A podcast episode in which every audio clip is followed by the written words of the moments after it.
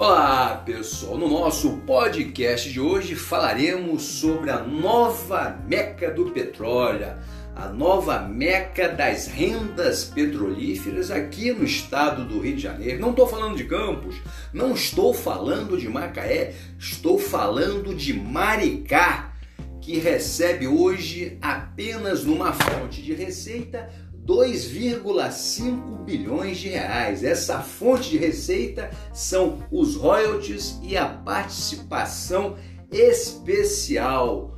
É, hoje, os royalties e a participação especial representam 72% do orçamento de Maricá. E por conta dessa fartura de dinheiro, o que fez a Prefeitura de Maricá?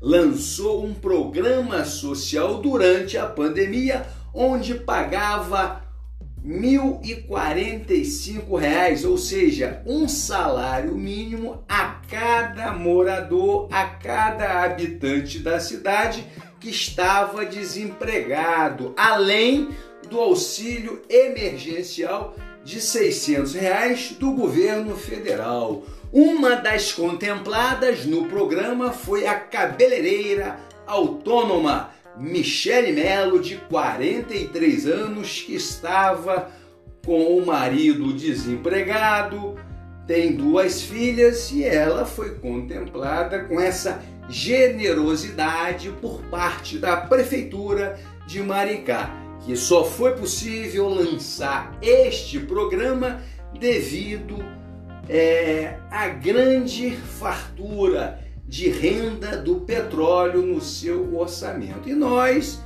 como já passamos por isso aqui na nossa cidade, vimos um orçamento muito grande durante aí os tempos áureo do petróleo, onde se gastava o que tinha e o que não tinha e agora assistimos Maricá repetindo, de certa forma, os mesmos erros. É aquela velha máxima: quando se tem dinheiro, dinheiro em abundância, como é o caso de Maricá hoje, por conta da bacia petrolífera do pré-sal, ela está sendo bafejada pela sorte por conta de estar ali dentro da bacia petrolífera do pré-sal, ela então, com esse orçamento grande, está proporcionando à sua população